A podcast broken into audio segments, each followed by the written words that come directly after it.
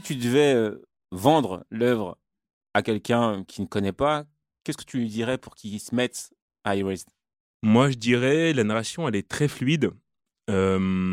Les retours en arrière se font, mais en fait, sur des grandes périodes, si bien que tu as le temps de t'immerger dans dans, l'univers avant de revenir à une autre époque. Et ça, c'est plutôt cool parce que en même temps que le personnage euh, principal, tu suis l'enquête, euh, que ce soit dans le passé ou dans le présent.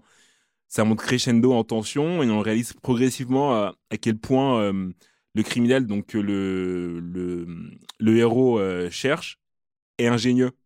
Et ensuite, les personnages, ils sont, ils sont attachants. Ils ont beau être, euh, être jeunes dans la partie passée, étant donné qu'il est encore euh, au primaire. Euh, ils sont hyper attachants dans leurs interactions et dans leur façon de, de voir le monde et d'agir entre eux. Et euh, l'animation et les musiques sont, sont très belles. Moi, je rajouterais que l'enquête euh, est vraiment passionnante et ils ont fait l'effort dans le découpage que chaque euh, fin d'épisode se finisse par un cliffhanger.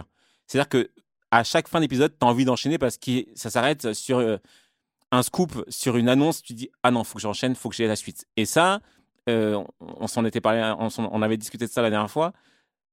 Dans Spy Family on n'avait pas ça. On finissait, on n'avait pas forcément envie de revenir. Là, par contre, chaque fin d'épisode, tu as envie d'enchaîner et tu as envie de continuer. Et euh, ce que j'aime bien également, c'est que c'est hyper, euh, hyper casse-gueule de, de traiter le voyage temporel. Tu peux ne pas retomber sur tes pattes, tu peux faire quelque chose qui ne soit plus euh, cohérent à la fin. Alors que là, pour le coup, ça l'est. Tout se tient de bout en bout et à la fin de l'histoire, la boucle est bouclée et euh, il n'y a pas d'incohérence. Et ça, c'est ça, c'est pas mal.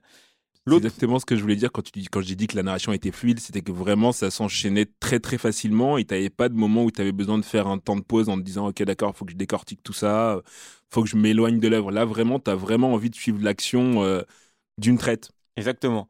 Et, euh, et l'autre point également, c'est que quand tu as un concept comme ça qui est intéressant, il faut que l'œuvre soit courte, sinon tu te perds. Et là, euh, 12 épisodes, et donc 12 tomes également dans le manga, ça suffit largement. Il n'y a pas de. Non, sur le manga, on est sur 8 volumes. Ah, c'est 8 volumes? Ouais, c'est 8. Ah, d'accord, 8 volumes. Euh, ça veut dire que tu n'as pas de péripéties qui, euh, qui t'éloignent du sujet. C'est euh, direct, droit au but, et ça se perd pas en route. Ouais, t'as pas d'enquête euh, parallèle. Et Exactement. justement, c'est ça qui est bien. Je pense que tu t'y perds pas parce que c'est pas euh, retour dans le temps, retour dans le présent, retour dans le temps. Tu vois, c'est retour dans le temps, il se passe ce qui se passe dans le temps et ça revient au présent. C'est ça que moi j'ai j'ai pas mal aimé. Et donc maintenant, on va noter, comme d'hab. Jean-Jacques, quelle note tu mettrais? J'ai un petit peu hésité, mais je vais partir sur un 7,5. J'ai hésité avec un 8, et finalement, je me dis que 7,5, c'est pas mal. Donc 7,5. Ok. Jean-Marc? Moi, je suis parti sur un 8. Ah, un bon propre. 8. Propre, propre. Moi, euh, pareil. 8. euh, franchement, euh, c'est pas évident de faire des, des œuvres sur le voyage tem- temporel. Et franchement, ça a bien été fait. Il n'y a, il y a pas de, il y a pas de couac. La, fin est propre. C'est pas une happy ending dans le sens où tout le monde est beau, tout le monde est gentil, tout le monde va bien. Mais c'est une, fin qui se tient.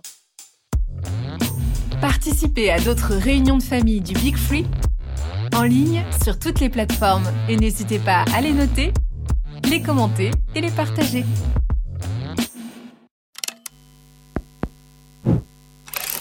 Make Now he's